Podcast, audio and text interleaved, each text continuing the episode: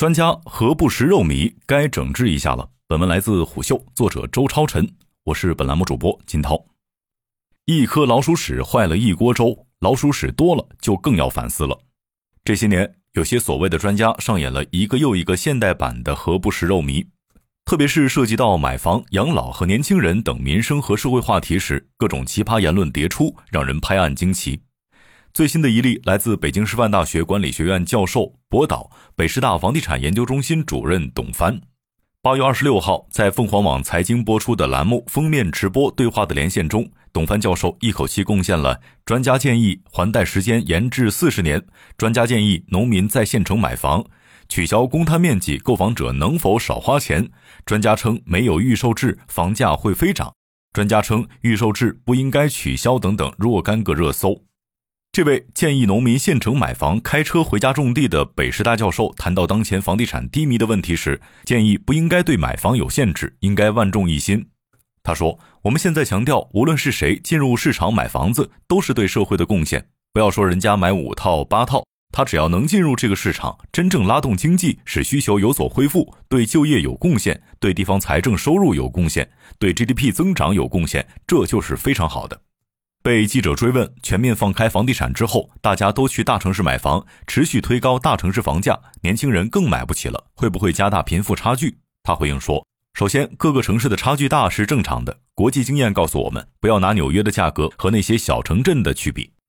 为了拉动房地产，就可以无所不用其极吗？这是公然与房住不炒的政策唱反调。这位自称是农民出身的教授，真是被大城市优渥的生活改造的数典忘祖了。”谈到如何帮助年轻人减轻买房负担时，董教授给出了三个建议，其中第三个建议烈火烹油。他说：“现在我们的房贷一般来讲是贷三十年，能不能延长到四十年呢？这样也能减轻还贷压力。”谈预售制，这位教授认为房产领域有两个伟大的发明，一个是预售，一个是按揭贷款。董帆说：“大家现在都认为自己吃亏了，比如烂尾了等。”在正常情况下，我们看到什么？房价是稳步上涨的，预售对消费者有一定好处。除却烂尾等特殊情况，正常情况下，房价稳步上涨时，消费者通过预售提前两三年买房，就意味着按照两三年前的供求关系去支付价格。因此，预售虽然提前付钱，但消费者相当于合作投资，分享了未来上涨中带来的增值收益。但是现在骂这个制度的人，其实很多都享受到了它的好处，或者说不知道这种好处。所以我们要给大家讲清楚它有存在的意义。董帆说完以上这些言论，随即被网友喷成了烟花。八月二十七号，这位教授还委屈道：“说那些骂我的人，有些人是真的不懂农民和农村。我觉得我才是农民的贴心人，并且回应如下：首先，自己在农村长大，现在也有时去农村，对农村农业基本熟悉。第二，农民住在县城，开车去种地已经很常见了，县城周围二十公里的农村都可以这样做。”开车十几分钟到半个小时就到地里了。第三，开着车去种地可以开农用三轮车、四轮车、皮卡车，不是说开着奔驰、宝马去种地。第四，这些农用三轮车、四轮车也就几千到一万，皮卡也就五六万、七八万的样子，在农民家庭中很常见，早就不是买不买得起的问题。第五，农活是带有季节性的，农忙时到地里耕种，农闲时在城里打工和做小买卖，很多农民已经这样做了。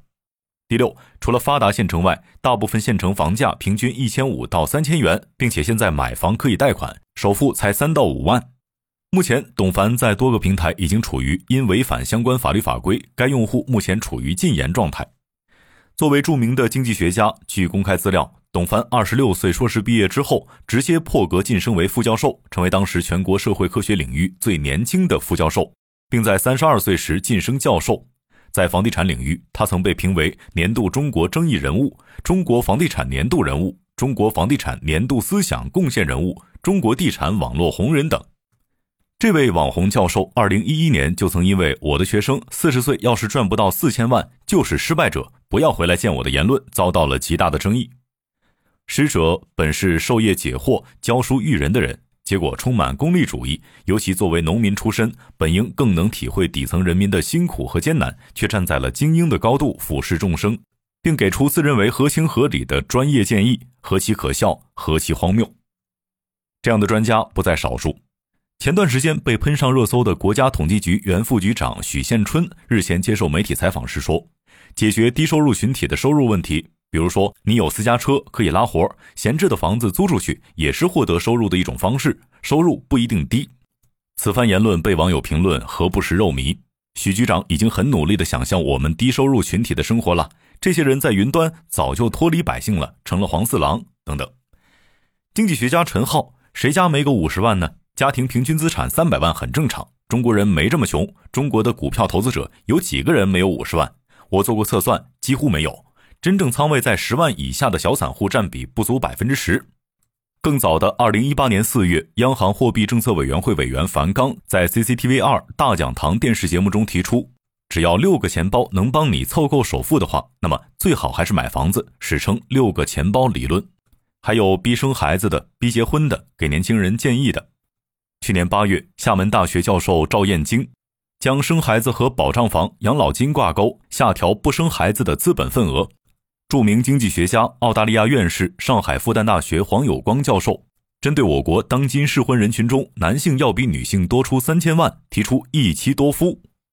二零二一年十二月二十二号，管清友参加腾讯新闻《你的关心尽管问》节目中说：“我们上班不仅仅是为了糊口，我觉得应该调整一下。”它的要害不在于你有多辛苦，而在于非常可惜的，你把大把的时间都浪费在路上，而且你很疲惫，你没有时间去做其他的事儿，你又没有时间思考，也被网友批何不食肉糜。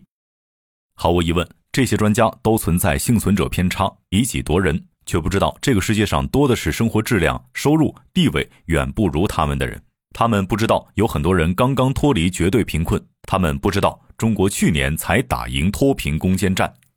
正如罗翔所言，很多行业乌七八糟，不是这个行业本身，而是从事这个行业的人把它搞得肮脏不堪了。就像今天很多人一听到说某某专家呀，这个专家是拍砖的砖吧，那不是专业知识本身的问题，而是有些搞这个专业的所谓的专家，他缺了德行。这些自认为从事这个专业的专家，他们缺了大德，导致这个专业蒙羞。微信公众号智先生在《当这些人脱离了基层和群众》一文中对此有过分析。处于象牙塔里的专家学者们，只需要观察这个圈层的样本，就幻想出当今社会现状，不必再将手伸进田里，感受炎热和苦寒，去亲自体验真实的生活环境。社会群体成为一张张扁平、可以被量化的表格和数据，未婚、已婚、失业率、就业率等等清晰罗列，再通过宏观数据，还有自己过去一套相当成功的经验，来一个所谓的客观理性判断。用正确数据推导出一个正确结论：当下社会问题出在了年轻人的懒和躺平，只需要年轻人努力工作、多生孩子，依靠人口红利就能让经济再次腾飞。可这个结论没有任何实质上的指导意义，对解决问题没有一丝一毫的作用，和大众完全脱节。空调房、办公室坐久了的人，日常处于一种臆想和想象里，幻想人们都应该像他们一样。他们的双腿不再沾染泥土，已经失去了对社会现实的体察和洞悉，所以就有了一个又一个“何不食肉糜”的言论。这些专家就像电脑操作系统中了病毒一样，会影响系统的正常运行。“何不食肉糜”的现象该整治一下了，建议对这种无德的专家建立专家黑名单。最后，借用此前的一个微博热搜，建议专家不要建议了。